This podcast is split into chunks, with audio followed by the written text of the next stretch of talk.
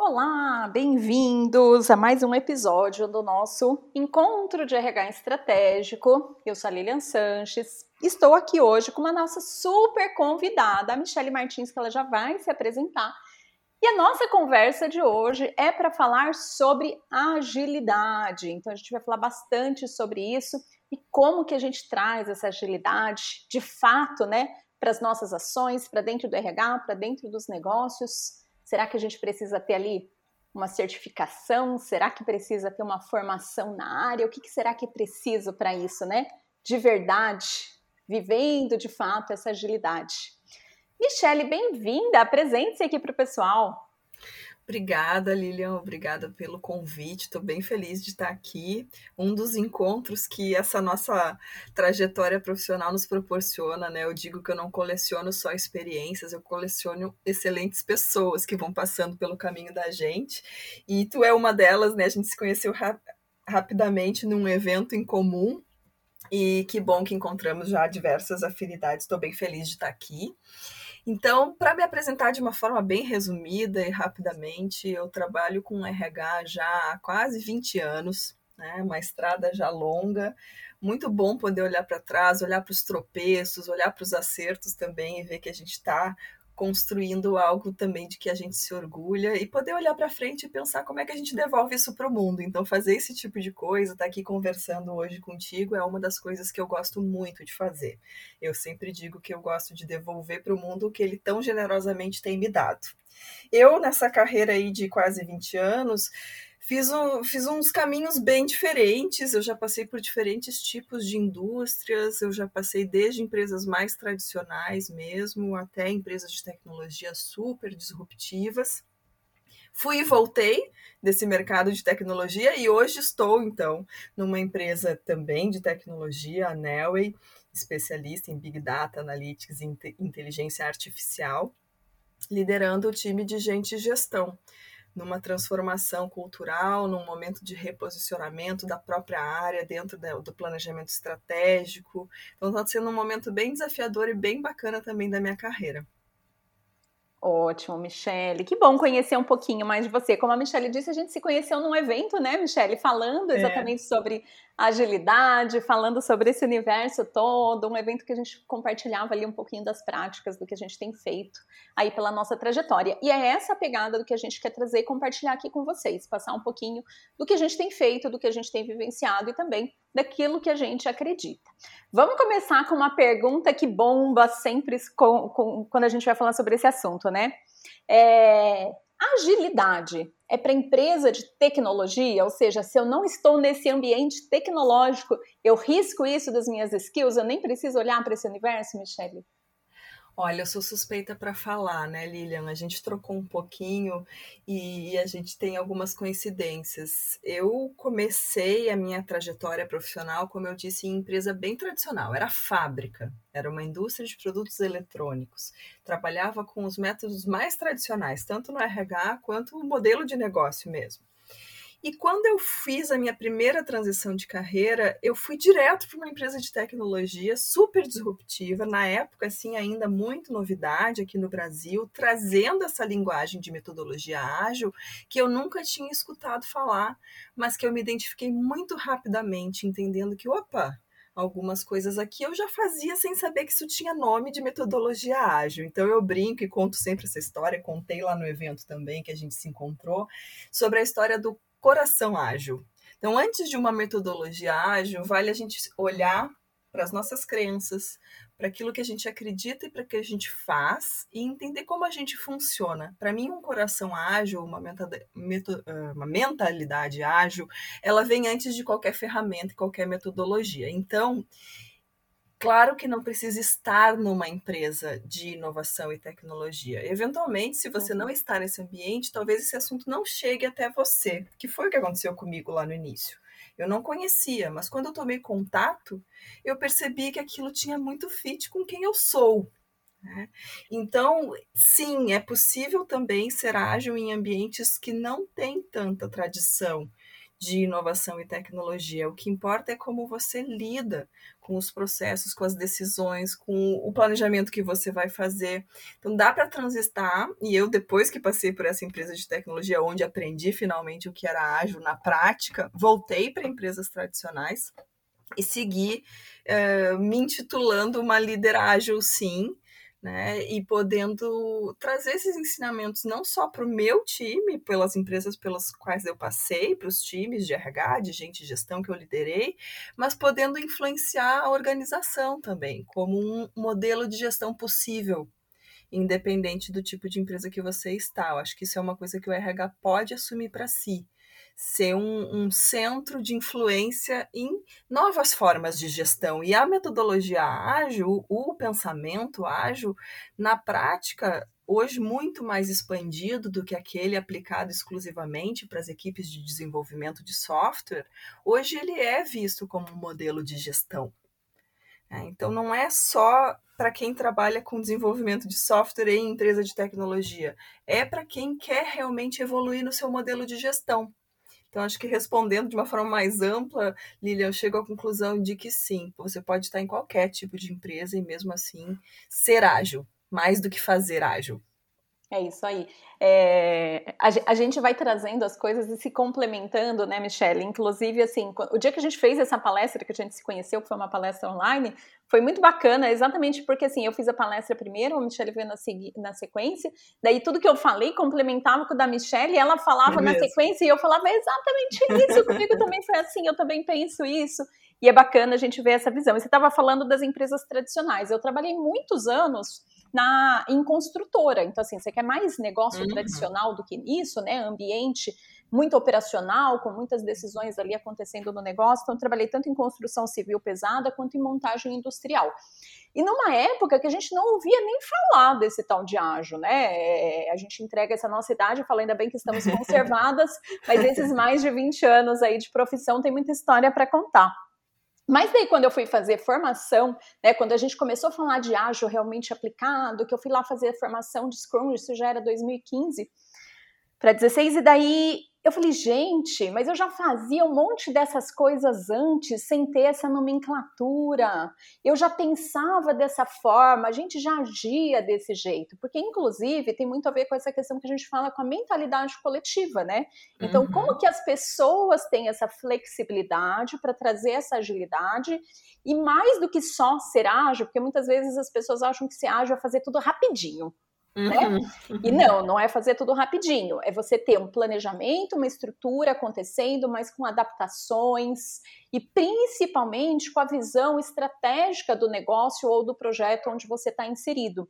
E daí, quando eu olhava lá para trás, eu via que, por exemplo, a gente estava numa área de construção, mas a gente tinha reuniões semanais, onde nessa reunião semanal era alinhado, então era como se fosse ali um squad onde a gente definia, via o que estava acontecendo no projeto. Eu, como RH, participava dessas reuniões, então aqui já trago um outro ponto muito importante, né? A gente precisa estar sentado nas mesas, a gente precisa acompanhar o que está sendo decidido, para que a gente possa contribuir e para que a gente possa entender aonde que o nosso trabalho realmente está sendo valorizado ou precisa de ajustes, onde a gente pode promover ali soluções, né? Apoiar essa estratégia, esse projeto que está acontecendo. E daí isso acontecia, era montado Kanban, que na época nem chamavam de Kanban, mas a gente tinha nossos Kanbans ali montados e tudo isso acontecia de uma forma muito ágil, com muita interação, com as pessoas realmente com a mentalidade focada em resolver problemas, em fazer ajustes, em interagir para que todos conseguissem as etapas concluídas. E daí, quando eu fiz lá a formação de Scrum, voltando só para esse 2015 e 2016, eu falei, uau, a gente já fazia isso, só que não usava esse nome. E muitas vezes, né, Michelle, a gente vê essa questão da nomenclatura, da certificação, do curso. Não estou falando que isso seja ruim, que não é para você fazer, não, tá, gente? Mas só como um ponto de atenção, porque às vezes se a gente coloca as metodologias, os certificados na frente do uso, talvez inclusive a gente crie barreiras para as pessoas, né? A gente torne algo que pode ser tão útil um empecilho, uma dificuldade para que as pessoas não se sintam à vontade de estarem pensando e agindo dessa forma. Como que é isso aí para você também? Nossa, excelente ponto, Lilian. Eu acho que agente de RH, vamos, vamos falar de comunidade de RH aqui, vamos falar no coletivo. Né? Estamos, né? em, estamos entre colegas de RH, então nosso público aqui é 100% RH. É, em casa a gente pode falar as verdades sobre nós, a gente precisa Exatamente. olhar para as nossas sombras até para a gente poder arrumar né, e melhorar a nossa imagem. É isso, eu, eu, sempre digo isso. Provocações que desacomodem, às vezes nos levam para um lugar melhor do que a gente está hoje. Então, pode ser incômodo ouvir algumas coisas, mas tenta levar isso como um motor, um motor de movimento, né? Que a gente não pode ficar parado e apegado nas, nas nossas crenças. Então, eu acho que, usando aqui o nosso pano de fundo de agilidade, mas poderia ser qualquer outro assunto é uma grande armadilha para nós de RH cair na tentação de seguir coisas porque são tendências. Porque está na moda, porque as empresas agora estão fazendo, porque agora esse é o jeito certo de fazer, porque todo mundo tem que fazer. E a agilidade, eu acho que caiu nesse gosto popular, né? Tu está falando que fez essa formação em 2015. Quando eu digo que eu fui trabalhar nessa empresa, é, que era um, é um berço da agilidade mundial, né? Então, eu trabalhei na ThoughtWorks, uma empresa que tem dois dos dois das dos, do, do, duas pessoas que fizeram parte de quem escreveu o Manifesto Ágil, trabalhavam uhum. lá nessa empresa, né? Eu bebi na fonte direto. Isso foi em 2010. Uhum. Então, assim, não tinha esse assunto em RH. Não tinha esse assunto fora das empresas de tecnologia. E mesmo em empresas de tecnologia, isso ainda era bem restrito. Então, demorou muito tempo para isso cair no gosto popular, vamos dizer assim, e muito recentemente, a gente está em 2021, né, gente? Isso faz 11 anos. Agora todo mundo já ouviu falar, pelo menos. Né? Então tá muito na moda essa coisa do RH ágil. Então, primeiro cuidado que eu digo é esse por que você vai nessa linha? Não vá porque é uma tendência. Vá se teu coração te chama para lá, né? Então, acho que olhar para isso e, e, tentar entender o que, que isso significa para mim, primeiro, porque nós, profissionais de RH, nós somos a nossa própria ferramenta de trabalho. Então, isso precisa estar, tá, assim, no meu conjunto de crenças e lá no meu coração, se isso combina com o meu jeito do jeito que eu gosto de fazer as coisas. E segundo, no ambiente que eu estou. Né? Então, olhar assim para a organização que você está e ver se isso faz sentido, qual é o valor que isso vai agregar. Ser mais ágil, trabalhar com uma gestão ágil, com metodologias ágeis, é por quê? Então, acho que o porquê vem antes do que, né? Já diria nosso queridíssimo Simon Sinek. Então, por quê? Por que agilidade? Por que agora? Por que nessa empresa? Por que, que você quer fazer isso. Então, localize isso numa necessidade.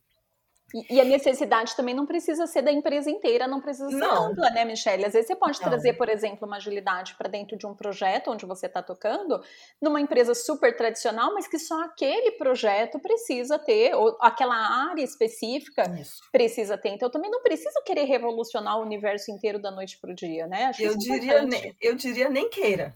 É. Nem tente fazer isso. Não tente fazer isso em casa, eu digo, porque não é uma coisa tão simples. E como tu estava falando, Lilian, acho que muito bem colocado colocado pode até despertar resistência, tanto das pessoas porventura do seu time, que não conheçam e se sintam intimidadas por uma linguagem que elas não dominam e que elas percebam que isso vai ser um grau de dificuldade, que vai trazer mais complexidade para o trabalho, e ao invés de elas perceberem isso como algo que vai facilitar, quanto nessa empresa que talvez não esteja ainda neste momento e não esteja preparada para adotar esse mindset diferente, e pode, e pode ser visto como, ah, lá vem o RH querendo trazer uma modinha. Agora vim aqui dizer como eu tenho que fazer as coisas. Então, realmente, muita calma nessa hora e entenda qual é o valor que você vai adicionar trazendo esse tipo de atuação. E aí, para mim, realmente, quando eu falo de agilidade, eu parto do pressuposto básico de que a gente está trabalhando com foco no usuário, Uhum. E localize o usuário onde você quiser, pode ser os seus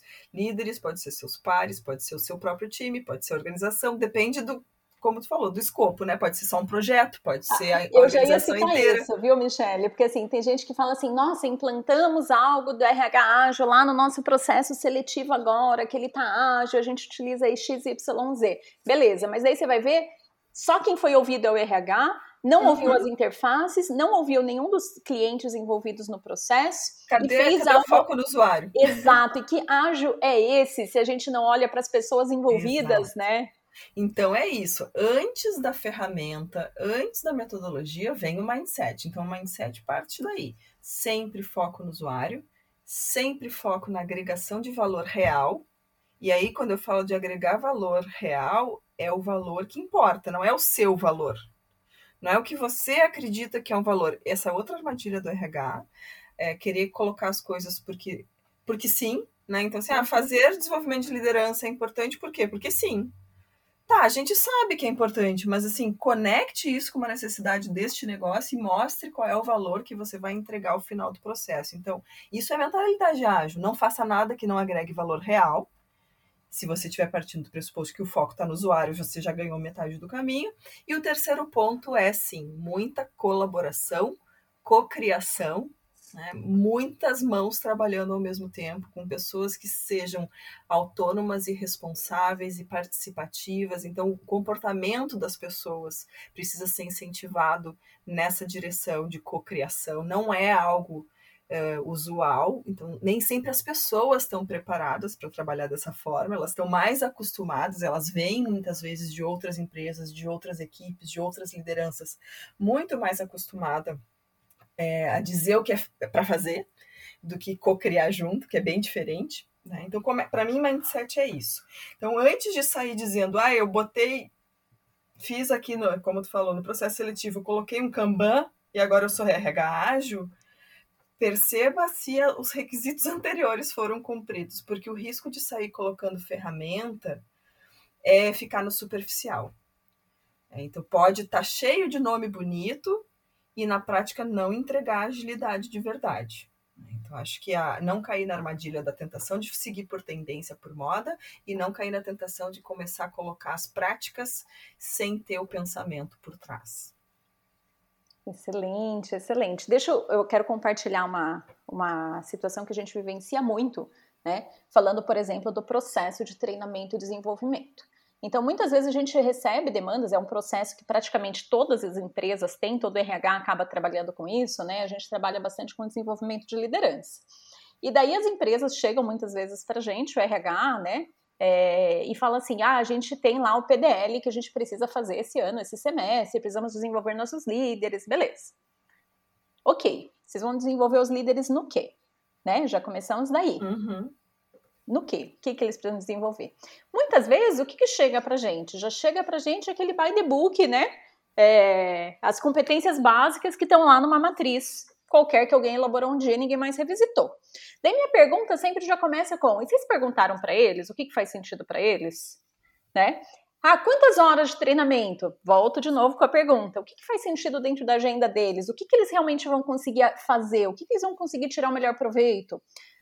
Conteúdo: que tipo de conteúdo faz sentido para eles? Será que eles preferem vídeo? Será que eles preferem leitura? Será que eles preferem então, tudo isso eu sempre ponho para o RH. A gente começa daí. Como que a gente vai montar esse projeto de uma forma ágil se a gente não perguntar para os envolvidos o que faz sentido para eles? Porque não faz sentido a gente montar um projeto e obrigar as pessoas a estarem de corpo presente se elas não tiverem real interesse depois de aplicar aquilo nos seus dias a dia.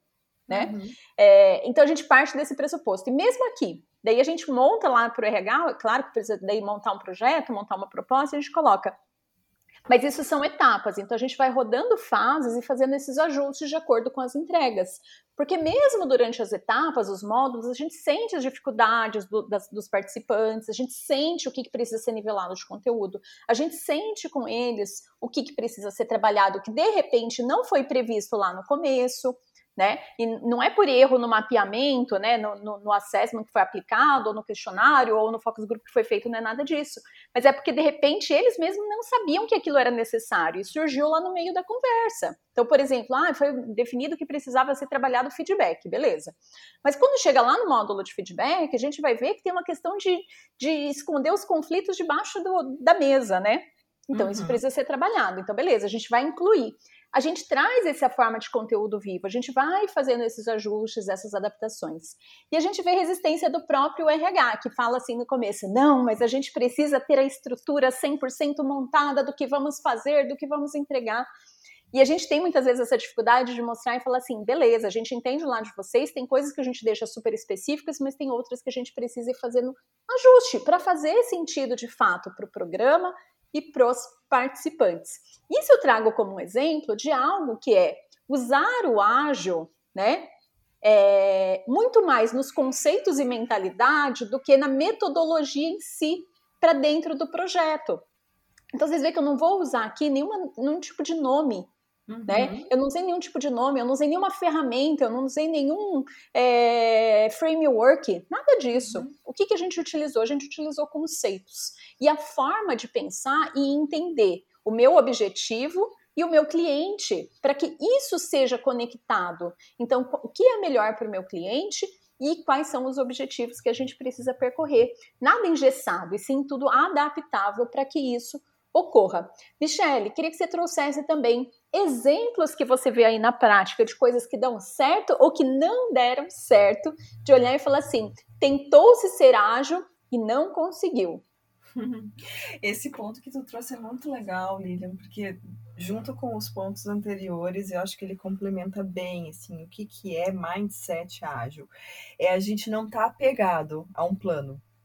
É poder ser adaptável e realmente ir construindo ao longo do próprio processo, é, é se permitir aprender durante o processo. E o RH às vezes fica preso nessa coisa do plano, né?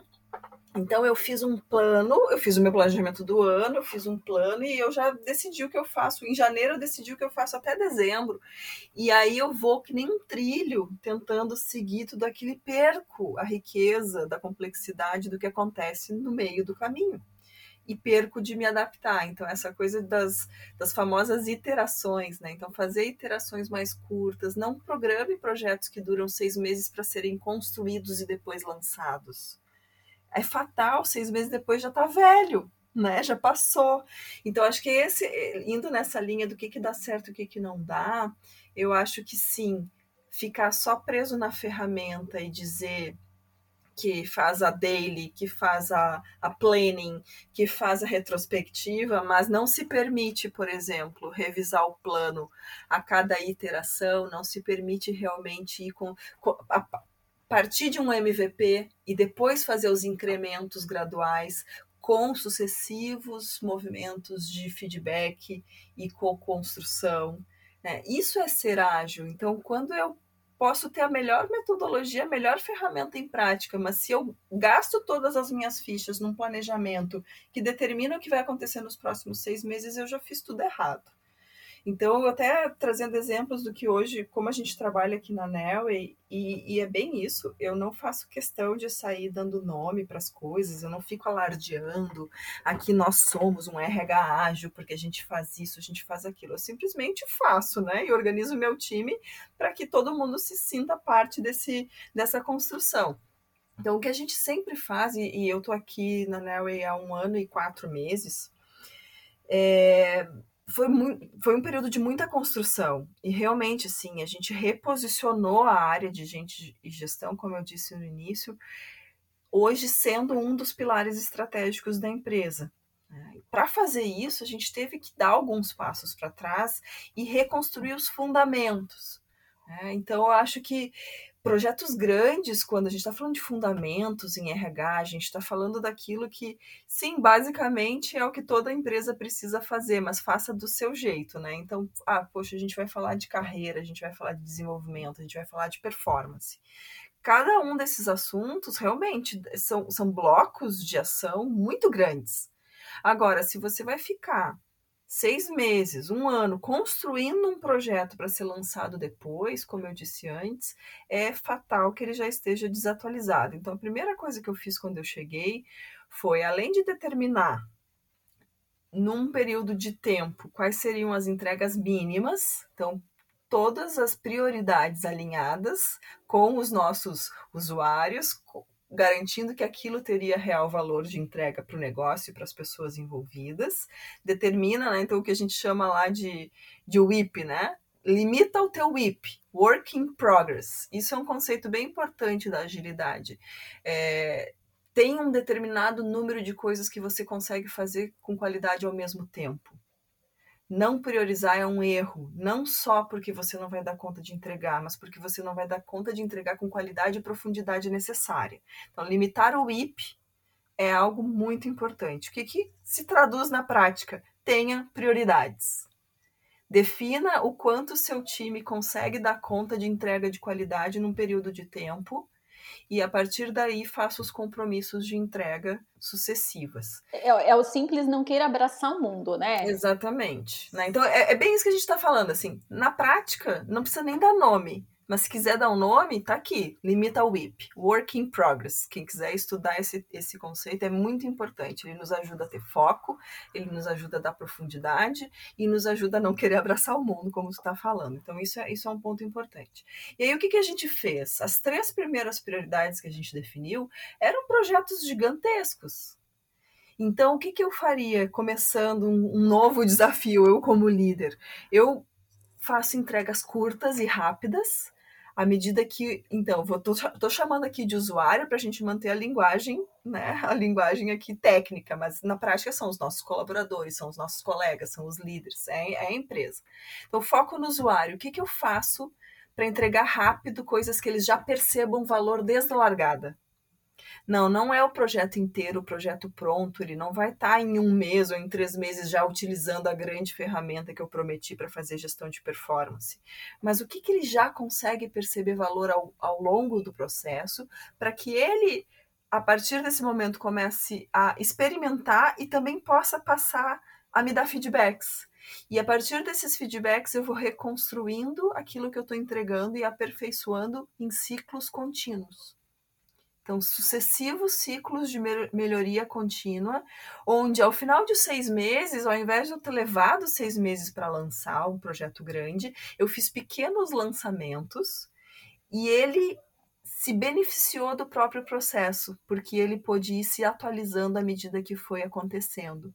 Então, isso a gente fez aqui na NEL e funcionou muito bem. Hoje, um ano e quatro meses depois, a gente já tem de pé toda nossa jornada de carreira, todo o nosso plano de gestão de performance ágil, de uma maneira muito leve, fluida, e também o plano de como é que a gente trabalha desenvolvimento na Nelway. Pense que, olha o tamanho de cada projeto desses, mas eles não foram lançados cada um a cada seis meses, eles foram tendo entregas curtas para que a gente possa ir aprendendo ao longo do processo. Então, acho que isso, isso faz muita diferença. É como tu disse, Lilian, ninguém precisa ficar dizendo que isso é agilidade, mas é como você encara o seu próprio planejamento e as suas próprias entregas. Né? Então, poder desapegar, poder entender que no meio do caminho, talvez aquela ideia brilhante que você teve lá no início, não, na verdade, ela não faz sentido. Sim. Desapega e vai para a próxima. Né? Então, assim, não, não ou, ou ela fazia sentido lá no planejamento, no início do projeto, é. e depois as mudanças acontecem. E exatamente a gente vai trazendo essa mudança junto com esse processo, né? A é gente é vai aprendendo e a gente vai fazendo os ajustes. E é tão mais rico, é tão. A gente, como profissional, aprende tanto mais quando a gente se permite é, né, poder realmente entender que, que, que as coisas elas mudam, elas são complexas, elas não são previsíveis, a gente realmente se torna profissionais melhores. Exato, e é preciso ter um desapego nessa hora, né? Da gente não querer fazer aquilo que realmente, como a gente disse, muitas vezes faz um curso, faz um projeto, faz alguma coisa e eu quero ver ele início, meio e fim. E a gente precisa, uhum. às vezes, uhum. desapegar e ver que aquela ideia fantástica, aquele curso tão fabuloso não serve nesse momento. É e tudo bem. Michele, a gente já está quase indo aqui para o nosso finalzinho e eu queria trazer um, um questionamento aqui para a gente é, dar mais luz sobre esse tema também. A gente está falando bastante de mentalidade ágil e de quanto a gente precisa né, desenvolver essa mentalidade muito mais do que os processos, para que as coisas fluam. E isso está também totalmente ligado com uma questão que a gente ainda vê aí, né, é, caminhando com passos lentos, que é a questão do RH se posicionar de uma maneira mais estratégica. Então também não tem como a gente simples e puramente trazer agilidade sem a gente falar desse posicionamento estratégico do RH. É isso que eu queria trazer aqui para a gente falar um pouquinho sobre isso. E o que a gente vê ainda muitas vezes É o RH que traz desculpa, é o RH que traz a questão de que ah, eu não sou convidado para esses assuntos, eu não posso apresentar projetos, eu não consigo influenciar um C-level, eu não consigo influenciar uma alta direção, eu não tenho acesso aos executivos. A gente ainda ouve, infelizmente, muito disso por aí, né, Michele? Queria é. ouvir de você, o que, que você vê sobre esse tema? Teria diversas formas de abordar esse tema, mas já que estamos falando de agilidade, eu vou bater nos três pontos que eu levantei anteriormente para responder. Vamos falar de foco no usuário, né? Em, em, agilidade a gente fala muito disso, é user experience, é, é sempre o usuário no centro. O que, que é traduzindo isso para o que você está falando, como é que eu quero ser um RH estratégico se eu não entendo do meu negócio? Quem é o, o meu usuário, entre muitas aspas aqui, é a própria organização. Uhum. Eu preciso saber tudo sobre essa organização, do modelo de negócio, do produto, como é que essa empresa ganha dinheiro, como é que essa empresa gasta dinheiro, como é que funciona a concorrência, em que momento de negócio eu tô. É uma empresa que está crescendo, é uma empresa que está é, tá estável, é uma empresa que porventura esteja diminuindo, esteja em crise. Qual é o momento do teu negócio? Qual é a vibração desse negócio? Quais são as alavancas de crescimento desse negócio? Quais são os gargalos? Você tem que entender muito desse negócio. Então você tem que chegar nesse lugar e dominar o assunto negócio como ele sendo seu. Você não pode ser só especialista do RH. Foco no usuário também é conhecer o perfil da sua liderança, da alta liderança, que são seus principais stakeholders na hora de vender um projeto, de ganhar o patrocínio que não é só de, dinheiro, mas aquele patrocínio para que o projeto aconteça. Então, conhecer como é que é a dinâmica desse time de liderança? Quem são essas pessoas? Como é que se dá a relação de poder? Tem que entender dos subtítulos, daquilo que não é dito, tem que entender do que está por trás, nos bastidores. Conheça muito bem o seu time de liderança, conheça muito bem a cultura da sua organização, quem são as pessoas, qual é o perfil do seu público, demograficamente, o que, que eles pensam, o que, que eles querem. Então, tudo isso é foco no usuário. Se a gente for para o segundo ponto, que é a real agregação de valor, o que, que você, RH, está fazendo para garantir que o que você entrega entrega valor de negócio? A gente não pode se contentar com o discurso clichê de que ah, se pessoas são o principal ativo das organizações, é óbvio que investir em RH é importante. Não, não é óbvio porque você precisa provar que o investimento que você faz em pessoas está conectado àquelas alavancas de crescimento da sua empresa, aqueles gargalos. É como você resolve problemas de negócios através de estratégias de pessoas. Eu gosto de fazer uma provocação bem dura com RH. Assim, ó. Primeira coisa, abre mão. Não queira ser um RH estratégico, sabe por quê? Você tem que ser especialista em estratégia de negócios. Se você correr o risco de criar uma estratégia de RH, você pode estar andando na paralela. Você tem que estar junto, a estratégia é do negócio e você tem que resolver problemas de negócio. A sua solução, a partir da sua expertise, é a solução de pessoas. Mas você tem que garantir que o seu usuário, voltando para o primeiro ponto, enxerga que o valor entregue pelo RH é o impacto que você gera no resultado de negócio. Até a linguagem muda, até a maneira que você posiciona muda. E eu não estou falando aqui de provar ROI, tá? Eu acho que isso é um assunto já antigo no RH, tem que provar o retorno de investimento no treinamento YXZ. Não é, não é tão por aí. É mais a conexão de que essa estratégia de gente é o que esse negócio precisa para atingir aquele resultado de negócio. É isso. Quais, você está facilitando alavancas, alavancas de crescimento ou você está mitigando gargalos? É isso, essa é a sua linguagem. Qual é o gargalo que você está atacando? Né? Então, acho que esse é o segundo ponto. E o terceiro, que é cocriação, colaboração, trabalhar de forma coletiva, é sair dessa linha do RH. Que agora, mesmo que virtualmente, tem muito RH que ainda fica fechado em si mesmo. E o que, que isso significa na prática? Um é só falar de RH, achar que o assunto que tem que dominar é só RH. E dois, é só ouvir RH, trocar só com gente de RH, fazer benchmark só com RH. E aí tu fica em si mesmado. Tu fica aquela pessoa que não consegue interagir com outras áreas. Tu fica aquela pessoa que quando o cara lá do sei lá, do comercial vem com uma ideia tu diz, ah, o que, que esse cara tá se metendo aqui na minha área? Não tem área. O negócio é de todo mundo, assim como eu gostaria de que realmente ele me recebesse bem quando eu fizer uma contribuição no processo dele, eu preciso estar aberta para que as influências das outras pessoas que pensam totalmente diferente de mim possam chegar até mim. O meu processo fica mais rico quando eu me abro essa contribuição. E, e não o contrário. Então, cuidado para não erguer barreiras. Ah, eles não entendem disso. Eu, que sou especialista do assunto, eu vou dizer como tem que fazer. Às vezes, no intuito de querer se impor, de querer ser respeitado, de querer ser visto como estratégico, você está levantando muros e não construindo pontes. Então, acho que trazer gente de pensamento diferente, de outras expertises, para pensar junto um projeto que seria do RH, é muito mais estratégico do que querer provar que o RH apresentou o melhor projeto do ano, sabe? Uhum. Excelente. E, e, inclusive, a gente até estava falando sobre isso antes da gente começar a nossa gravação aqui, né?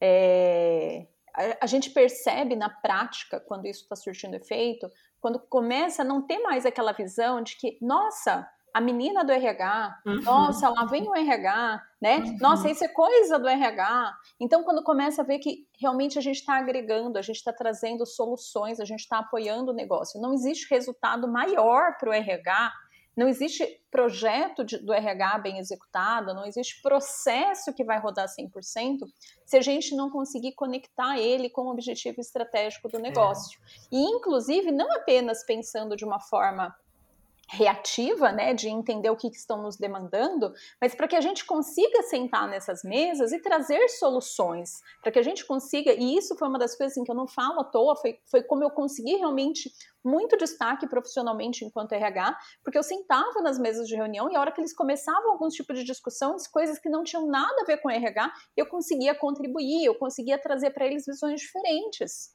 né? Uhum. E depois a gente entra na execução, depois a gente vai falar dos projetos. Mas é como que eu agrego de fato? Como que a gente está contribuindo para esse negócio, né?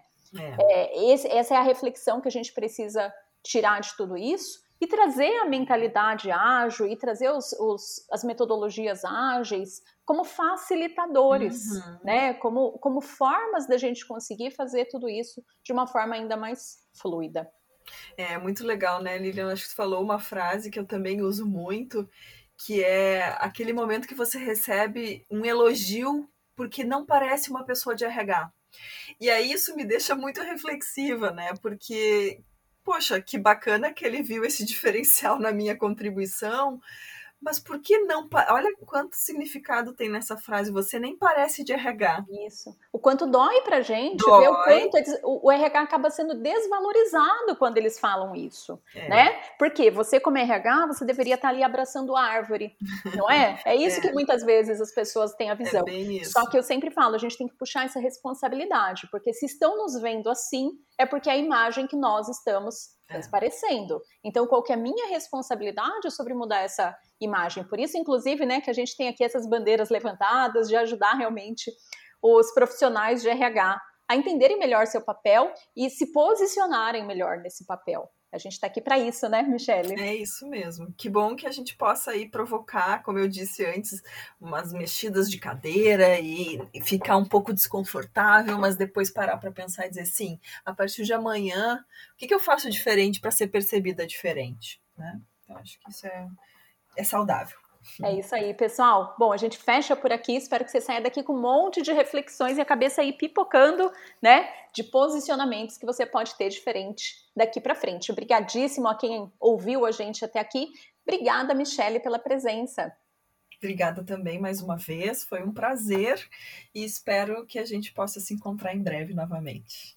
Pessoal, aqui embaixo, tá? No descritivo, é, a gente vai deixar o LinkedIn da Michelle, quem quiser conectar ela depois. Também tem o nosso site www.intentos.com.br. Lá você encontra um monte de materiais super legais para ajudar nessa aceleração da carreira dos profissionais de RH e líderes. Beleza, gente? Até a próxima. Valeu!